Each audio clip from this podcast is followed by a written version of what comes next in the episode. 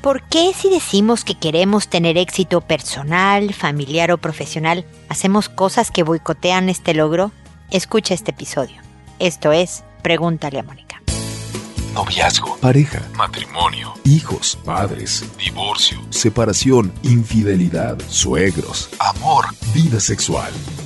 Toda relación puede tener problemas, pero todo problema tiene solución. Pregúntale a Mónica.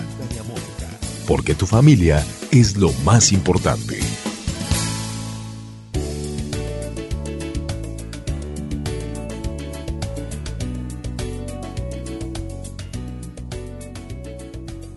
Bienvenidos amigos una vez más a Pregúntale a Mónica. Soy Mónica Bulnes de Lara. Como siempre, feliz de encontrarme con ustedes, hablando hoy de este tema que me parece bien importante porque todos podemos atravesar en etapas de autosabotaje y algunos pues se estacionan ahí eternamente provocando conductas, teniendo actitudes, a veces inconscientes, a veces conscientes, para arruinar las cosas, ¿no? Yo quiero mejorar mi relación, pero me pongo en una actitud o digo las mismas cosas que he dicho siempre que aseguran que otra vez termine. Yo quiero empezar un negocio propio, pero hago cosas que impide que lo haga, no arruino la junta de trabajo que tenía con, no sé, clientes potenciales o inversionistas potenciales, etcétera, etcétera, y demás. Las razones son múltiples puede ser desde una tendencia a la perfección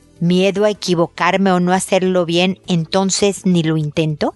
Puede ser miedo al compromiso, por ejemplo. Mucha gente sabotea sus propias relaciones de pareja porque la intimidad y el compromiso les asusta. Van a saber tarde que temprano quién soy yo, mi lado oscuro, mis defectos. Entonces, antes de que la otra persona se desilusione y yo no pueda aguantar este corazón roto que provoqué la desilusión de otra persona que no fui suficiente, mejor boicoteo mis, mis relaciones antes de que puedan prosperar. Las razones, como les digo, son múltiples, pero el objetivo principal, siempre les digo, parece broma, es chiste y demás, pero tiene un fondo muy cierto. La negación es el primer síntoma, el decir no, a mí no me pasa eso, yo no me boicoteo, yo tal y tal y tal, es muchas veces la imposibilidad de mejorar. El aceptar, fíjate que sí tengo un tema con el, el sabotaje o si hago cosas que impiden que yo tenga éxito o dejo todo hasta el final o está todo el fenómeno de glorificar estar ocupado, ¿no? Tengo tantas cosas que hacer que no me da tiempo de lograr mis metas o tengo metas a largo plazo pero no hago ninguna a corto plazo. Entonces no puedo alcanzar mis metas a largo plazo porque no hay un camino de acción. Y de verdad es un ciclo como de defensa personal es un ciclo en que estás protegiendo características tuyas que de alguna manera te resultan amenazantes, ¿no? Ponerlas a prueba. Y este detenerse y mirarte es bien importante. Así que sugiero, si de verdad quieres trabajar en el autosabotaje, que te pongas a trabajar pero antes de ponerte, o sea, no, como parte del trabajo, el, trabajo al que me refiero no es al que logres el éxito profesional, personal, familiar que estás buscando, no, no, no, trabajar en ti. Y mi primera sugerencia sería que escribieras todas las conductas que tú detectas como de autosabotaje. Dejar todo al final o inventar, no sé, si estás en la tarde o no, no, no, es que primero tengo que limpiar al fondo la despensa de la cocina antes de que me siente hacer un, mi plan de acción para mi emprendimiento, por ejemplo, ¿no? Para mi negocio propio. Eh, detectar qué es lo que haces, cómo te pones pesada e insoportable para arruinar relaciones con otras personas, qué haces para autosabotaje sabotearte. Eso es lo primero, es detectar qué son las áreas, cuáles son las características en las que tienes que trabajar, detener, cambiar y demás. Lo primero es mantente como, y no la hagas en una sentada. Yo te diría que te esperaras una semana, dos, en masticar la idea. Porque si te sientas ahorita y a lo mejor en listas cuatro y a lo mejor dos días después dices, híjole, sabes que esto que hago también es autosaboteaje y agregas una quinta y toma varios días que asiente la idea y tenerte en autoobservación. Por lo tanto, es la primera eh, parte del autosabotaje. Lo siguiente es determinar una meta. Una. ¿Cuál área es en la que quieres trabajar primero? La relación con una persona, un proyecto profesional específico, algo personal, lo que sea de qué quieres lograr. Ahí sí, el de largo plazo. Y lo siguiente es empezar a hacer pequeños pasitos, desmenúzalo mañana y demás. Y llénate, y perdona, va a ser un poco engorroso, pero esto es para sacarte de este círculo vicioso del autosabotaje, ¿no? Ponte horarios, eh, mantén eh, visibles, ¿eh? Ah, fíjate que todos los lunes, miércoles y viernes de 4 a 6 de la tarde voy a escribir, porque quiero escribir un libro. Entonces, de 4 a 6 de la tarde, pase lo que pase, voy a escribir. Y te lo pones visible y todo, y, separas y aíslas cualquier compromiso esa hora y tomas precauciones para que esas horas estén despejadas y demás. Un horario visible, mantén, te digo, horarios, listas de pendientes y bien desmenuzado paso a paso cómo quieres lograr este objetivo. Obviamente va a sufrir ajustes conforme vaya avanzando la cosa, pero es bien importante que rompas con lo que tu cuerpo ya siente que es lo normal de lo que sucede. Ya está familiarizado con el autosabotaje y llega un momento en que se siente cómodo con el autosabotaje porque es lo familiar. Entonces tenemos que salir de la zona de confort, tenemos que obligar a este cuerpo, a este cerebro, a tu persona, a salir de lo de siempre para de verdad lograr un objetivo positivo que es el plan que tienes para tu vida, ¿no? Y así poderte construir eso, la vida que quieres. Espero que mis comentarios les sirvan para empezar a trabajar. Ya saben que cualquier caso específico, porque les dije, las razones del autosabotaje dependen de cada persona, varían en cada caso. Entonces, si alguien me quiere escribir, puede hacerlo a través de la página www.preguntaleamónica.com en envíame tu pregunta.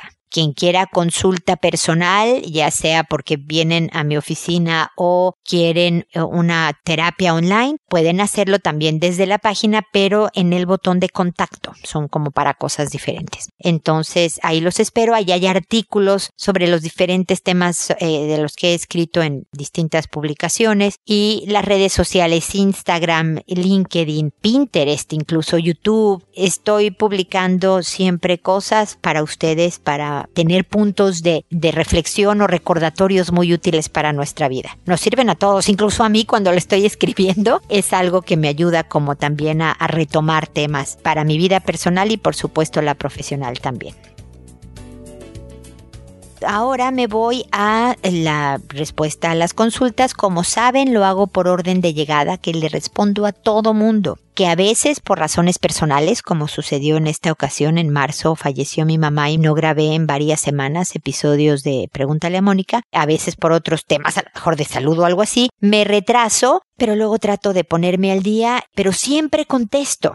Lamento tardarme, yo sé que ustedes están en problemas y quisieran una respuesta inmediata y por lo mismo siempre les agradezco su paciencia y su preferencia. Yo espero que con mi llegada puedan complementar la acción que ustedes hayan tomado en la situación. La verdad es que cuento con que ninguna situación a las que nos enfrentamos en la vida se acaba cuando sucede, ¿no? Si el niño se porta mal, si mi pareja y yo tenemos problemas, si en mi trabajo estoy así asado, yo llego en un momento en que también puedo colaborar en dar una estrategia, una idea o una visión que les pueda servir en el manejo de su situación. A todo mundo le cambio el nombre incluso el de las personas dentro del mensaje que me mandan, si me pones el nombre de tu hijo, de tu suegra, de tu jefe, yo lo cambio por unos que me saco de internet para que sea absolutamente anónima la consulta. Lo hago por audio con el fin de llegar a más gente. Si te contesto el correo solo a ti, pues solo te alcanzo a ti, pero en audio hay gente que no escribe pero que oye o que escribe pero también escucha los episodios y por lo tanto podemos multiplicar la ayuda que es la intención de Pregúntale a Mónica.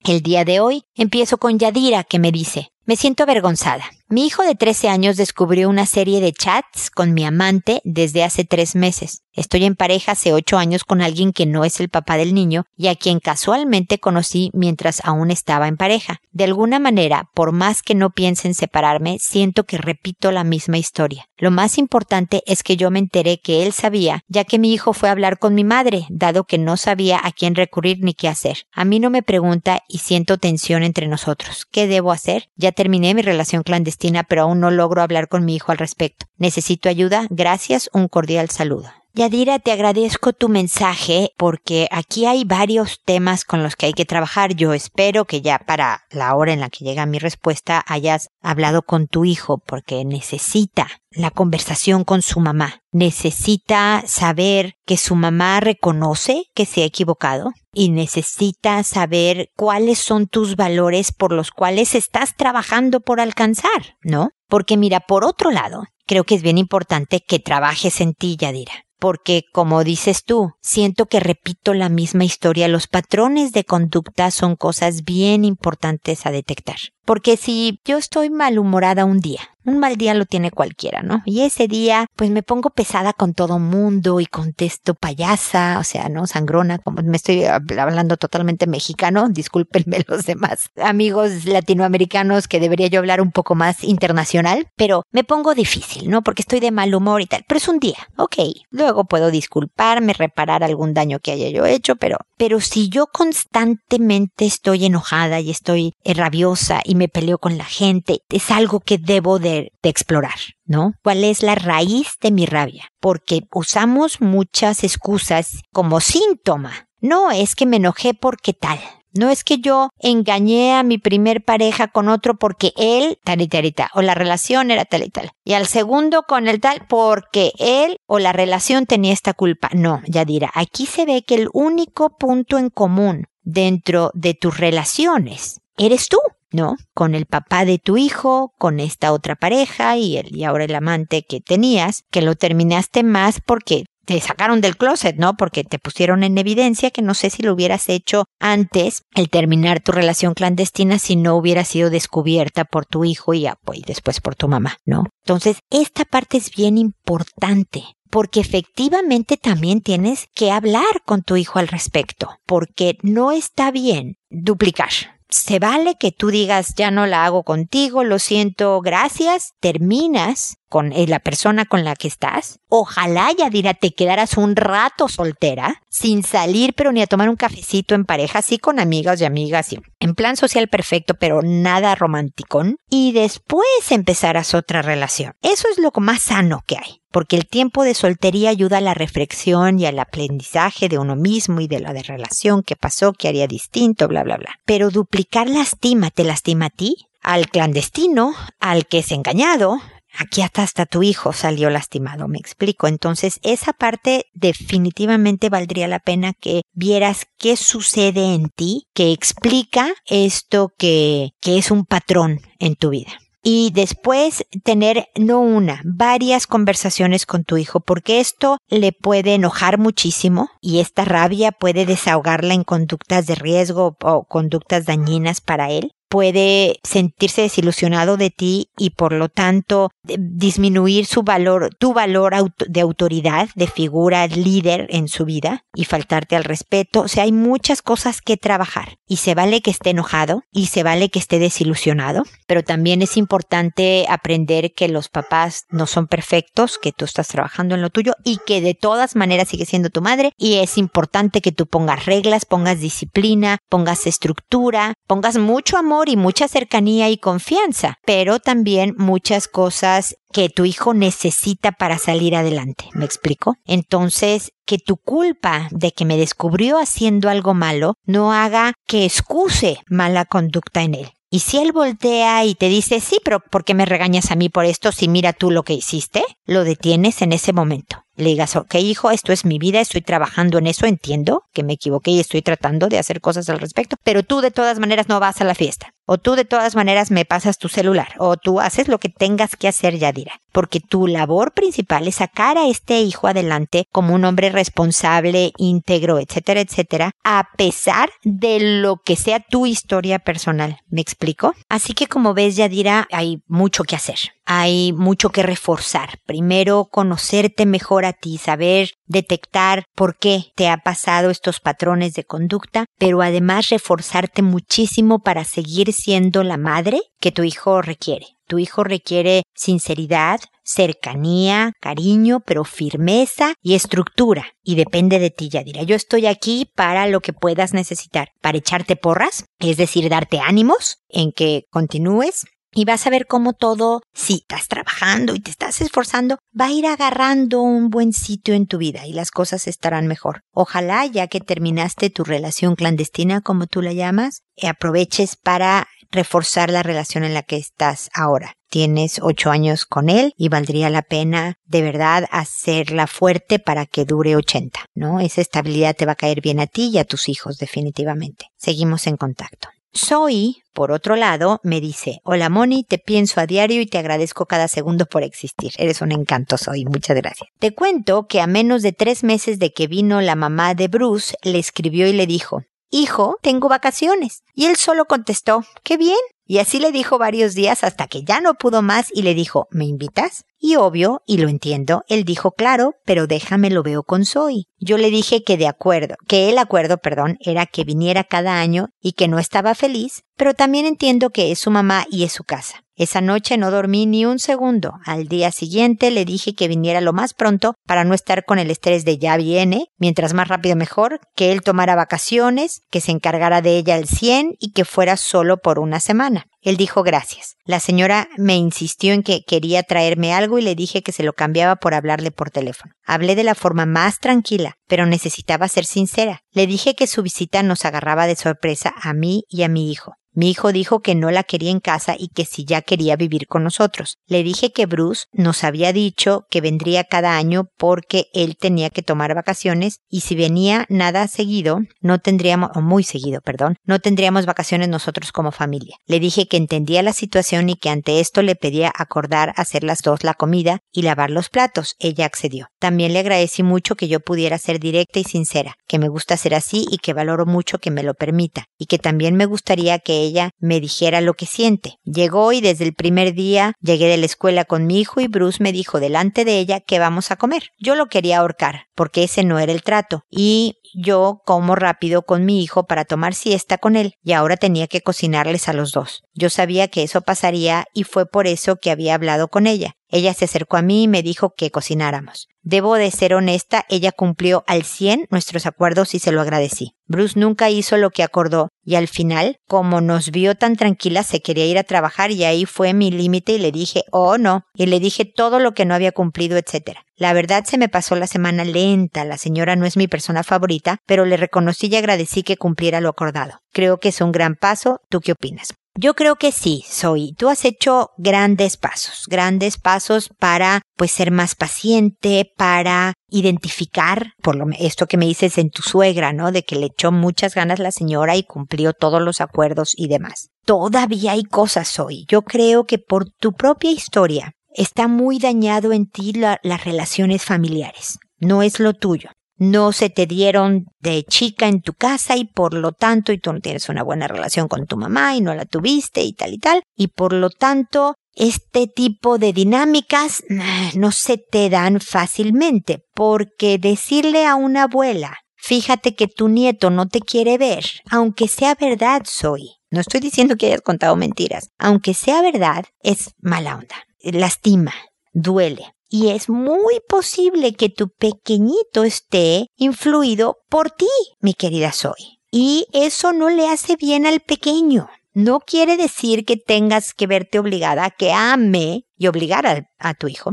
a que ame a su abuela y sea su máxima persona. Por supuesto que no. Pero sí creo que hay cosas que limar ahí. Algo que también quisiera poner en, en hincapié, hacer hincapié, soy, porque creo que yo funciono de alguna manera como un contrapeso a cómo manejas las cosas, es resaltar el hecho de que Bruce, tu esposo, le dijo a su mamá, sí mamá, puedes venir, pero déjame lo veo primero con Zoe. Y creo que esto es un punto a favor de Bruce, porque pudo haberle valido gorro y decir, claro, mamá, vente y luego avisarte, viene mi mamá y tú ahí te haces bolas, ¿no? Creo que Bruce está poniendo de su parte, soy. Yo sé que tú ya tienes una decisión tomada, que tú estás viviendo casi casi como si fueran compañeros de cuarto, porque Bruce no es fácil, yo también tengo que decir soy, tú tampoco eres fácil, eh, pero también hay que ver lo que sí está haciendo, porque fuiste con Bruce que dijo primero a su mamá, déjame lo veo con Zoe. Tú eres una buena mujer y dices, mira, entiendo que es tu mamá, qué lástima que venga tan seguido, pero pues órale, ¿no? Que venga, es tu mamá. Pero también él acordó en tomar vacaciones y quedarse en la casa. Efectivamente, ya quería huir al trabajo, pero sí cumplió cosas. Centrémonos hoy en lo que sí tienes, no solo en lo que no porque sé que todos los nos fundamentan tu actitud y alimentan que tú sigas en la misma parada. Y no suaviza el ambiente ni para tu hijo, ni para ti, ni para nadie, por lo menos de aquí a que tú cumplas tus objetivos, ¿ok? Yo creo que tu suegra puso mucho de su parte, que Bruce puso algo de su parte, y eso tiene mérito. Y tú, mi querida Zoe, felicidades, estás poniendo siempre mucho de tu parte y siempre estás dispuesta a oír lo bueno y lo malo para hacer de verdad las cosas mejor. Te agradezco siempre tu paciencia conmigo, de dejarme decirte las cosas como las veo. La verdad es que siempre, eso no lo dudes nunca, soy, con la intención de ayudarte y de que tengas una mejor vida, una vida más feliz. Así que dale una masticada a todo esto que te estoy diciendo ahora y espero que sigamos en contacto. Dino, por otro lado, me dice, pasados estos 32 años en donde hemos pasado lindas experiencias y la alegría más completa, cuatro hijos. Yo complicado de mi columna esperando una cirugía, mi señora me ve como un obstáculo y el matrimonio lo deja muy lejos. Ella fue criada en forma muy abusiva. Para ella tiene que estar siempre al lado de los hijos, independiente de la edad que tengan. Siempre ha aportado económicamente, nunca ha habido violencia, trago ni drogas. Pronto me reintegraré a mi trabajo. Será muy difícil manejar esta situación. Vivimos en una ciudad y mi trabajo está en otra muy lejos. Mira, Dino, es evidente que hay una enorme distancia entre tú y tu señora, ¿no? No solo la física durante la semana porque tu trabajo está en otra ciudad lejana, sino también emocional. Y es posible que porque tú no estás en la semana en la misma ciudad no hay una convivencia cotidiana, pues mucho de su tiempo y su atención de ella se fue hacia los hijos no ayudando en tu relación. Yo sé que es bien difícil más a las edades, sobre todo cuando me dices que si tienes 32 años juntos, ya estamos cincuentones, ¿no, Dino? Y por lo tanto eso de, bueno, voy a renunciar y voy a conseguir otro trabajo no es tan fácil. Pero la distancia les ha hecho mal, Dino. Yo nunca recomiendo distancia física en una pareja, nunca, jamás. Por muy buena relación que tenga una pareja, nunca recomiendo que uno trabaje en un lugar distante y solo se vean los fines de semana y no, los, kilómetros no ayudan en una relación de cualquier tipo, ¿eh? no solo de pareja, pero bueno, ahorita estamos hablando de pareja. Pero como ya estamos aquí, Dino, hay que suplir la distancia de tres semanas con más ahínco, con más interés y fuerza que si vivieran todo el tiempo juntos. Me explico, si tú trabajaras en la misma ciudad en la que vives. Hay que echarle más ganas, pues, porque están venciendo un obstáculo enorme que es la distancia durante la semana. Entonces, me oíste hablar del autosabotaje al principio del programa, Dino, y de hacer un plan de acción. Bueno, tú no te estás saboteando con esto del trabajo, ni mucho menos, pero sí hay que hacer un plan de acción. Y es bien importante el que te sientes con tu señora y le digas que 32 años de historia,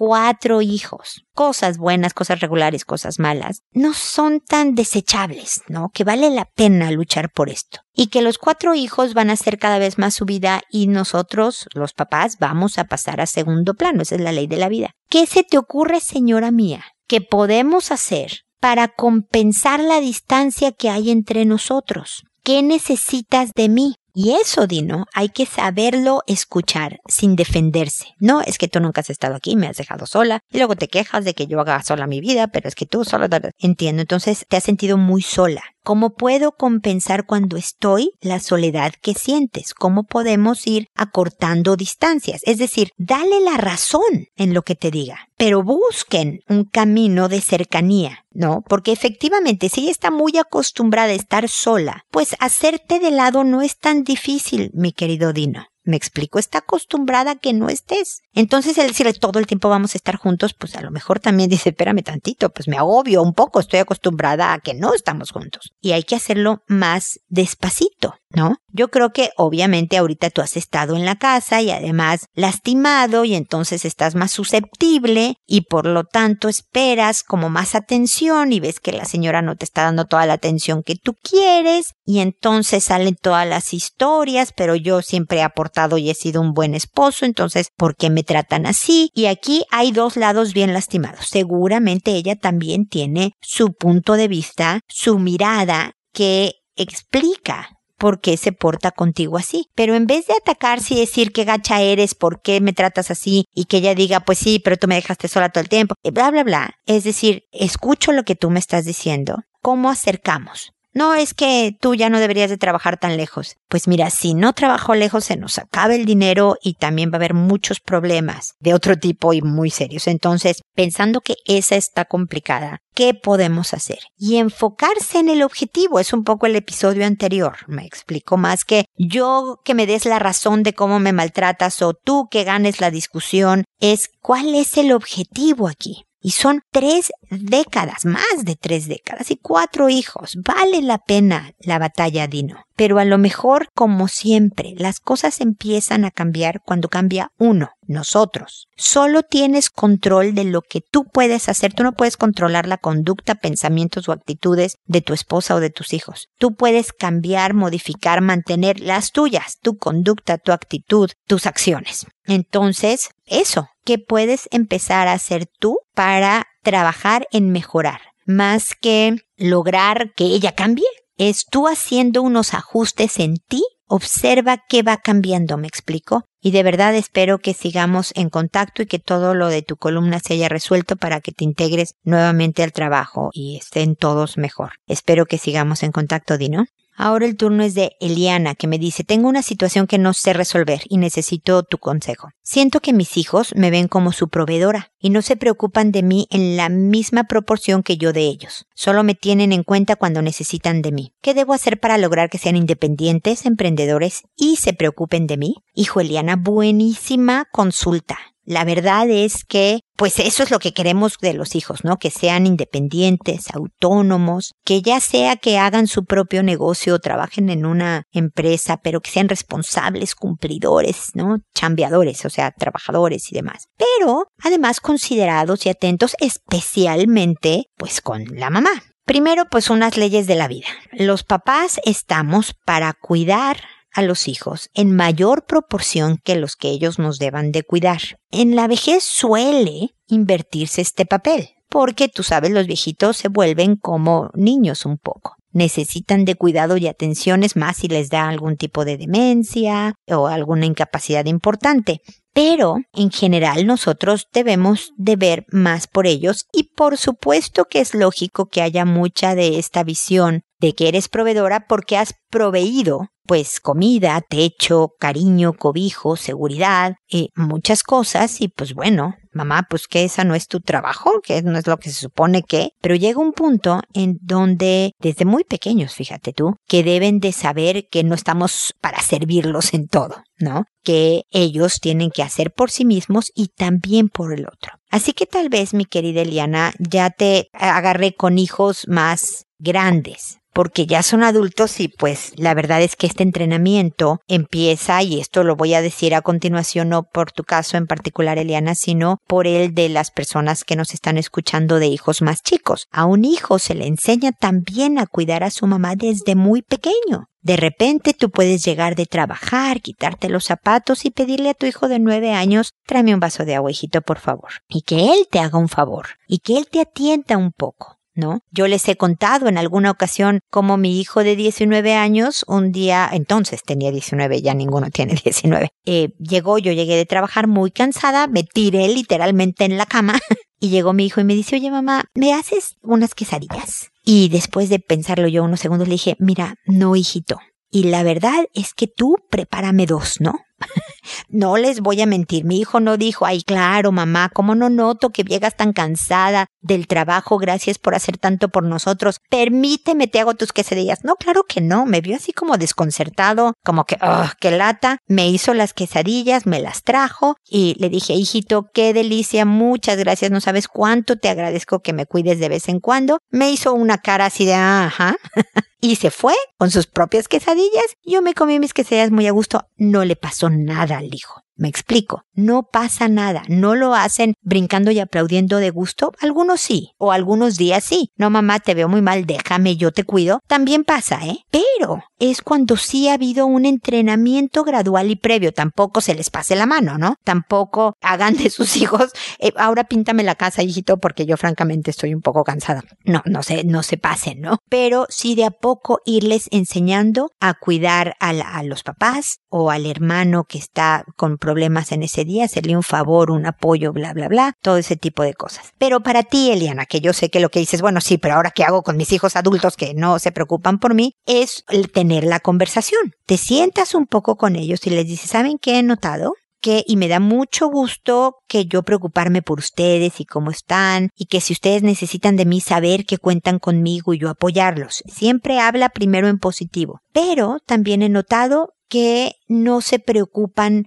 tanto de mí. Y di claramente a lo que te refieres, Eliana. Porque les puedes decir, mira, el otro día que me dio un gripón y estaba yo tirada en la cama. Nadie me preguntó cómo me sentía o nadie me fue a ver a mi cuarto para ver si se me ofrecía algo y la verdad es que yo quería agua y pararme era un suplicio porque me dolía todo el cuerpo y, y como que nos sentí despreocupados. A lo mejor un hijo salta y te dice, no, mamá, perdóname, pero yo sí te llamé por teléfono y tal y tal y tal. Y entonces hijas, mira, tienes razón, hijo. No lo noté, no, no tomé en cuenta, pero sí, tú viste por mí, a lo mejor un escaloncito más, ya sé, y dales toda la razón. Ay, mamá, es que tú también, ya sé, hijito, a lo mejor con la edad me estoy volviendo como más sensible y quiero un poco más de apoyo de su parte ahora especialmente que son adultos. Me da gusto que sean independientes y todo, pero sí voltear al lado y ver por el otro, ¿no? Y luego, Eliana, primero hablar con ellos y luego sí pedir, ¿no? Porque de verdad a los hijos que son por naturaleza egocéntricos, no se les ocurre. Entonces tú estás aquí tirada con gripa y puedes hablar, ¿no? Este, Juan, Juan, ¿qué pasó, mamá? ¿Me traes un vaso de agua, hijo, por favor? Aunque tú puedas, Eliana, por supuesto una gripe no te deja incapacitada para pararte y ir por un vaso de agua. Pero aunque puedas, y mamás del mundo, papás del mundo, aunque puedan a veces hacer las cosas, pídanle a los hijos que las hagan. Eventualmente, toda proporción guardada, o sea, usen todos los buenos criterios de esto pero entrénenlos un poco a salir de sí mismos. Esto les ayuda a los hijos, los hace más completos, es una formación más integral y por supuesto te ayuda a ti a saber que son equipo, que tú no eres una empleada o un empleado de los hijos que solo estás para proveer o cuidar o hacer por ellos, sino también un poco, a lo mejor en menor proporción porque eres tú la mamá, ellos también por ti. ¿Ok? Entonces espero que esto te ayude y podamos seguir en contacto. Como ven, en general, no solo por lo que le contesté a, Eliana ahora y a Dino y demás, tenemos que hacer que las cosas sucedan. Muchas veces esperando a que el otro reaccione como nosotros estamos de acuerdo a nuestras expectativas o esperando que la oportunidad toque a nuestra puerta, nos pasamos mucho tiempo sentados frustrados y malhumorados de que no mis sueños, la vida que yo pensaba, el ambiente del que me quiero rodear, no, no está sucediendo no nos quedemos quietos, de verdad vayan a hacer lo que necesitan hacer para ir poco a poco creando la, vida, el destino, el ambiente que ustedes quieren. A lo mejor no llegan al 100% del sueño que ustedes tenían, pero por lo menos se va a alcanzar mucho más. Mientras tanto, aquí me tienen para, les digo yo, impulsarlos, darles ideas o por lo menos pelotear algunos conceptos que ayuden a encontrar nuevos y mejores caminos. Espero que sigamos en y espero que nos volvamos a encontrar en un episodio más de Pregúntale a Mónica. Y recuerda, siempre decide ser amable. Hasta pronto.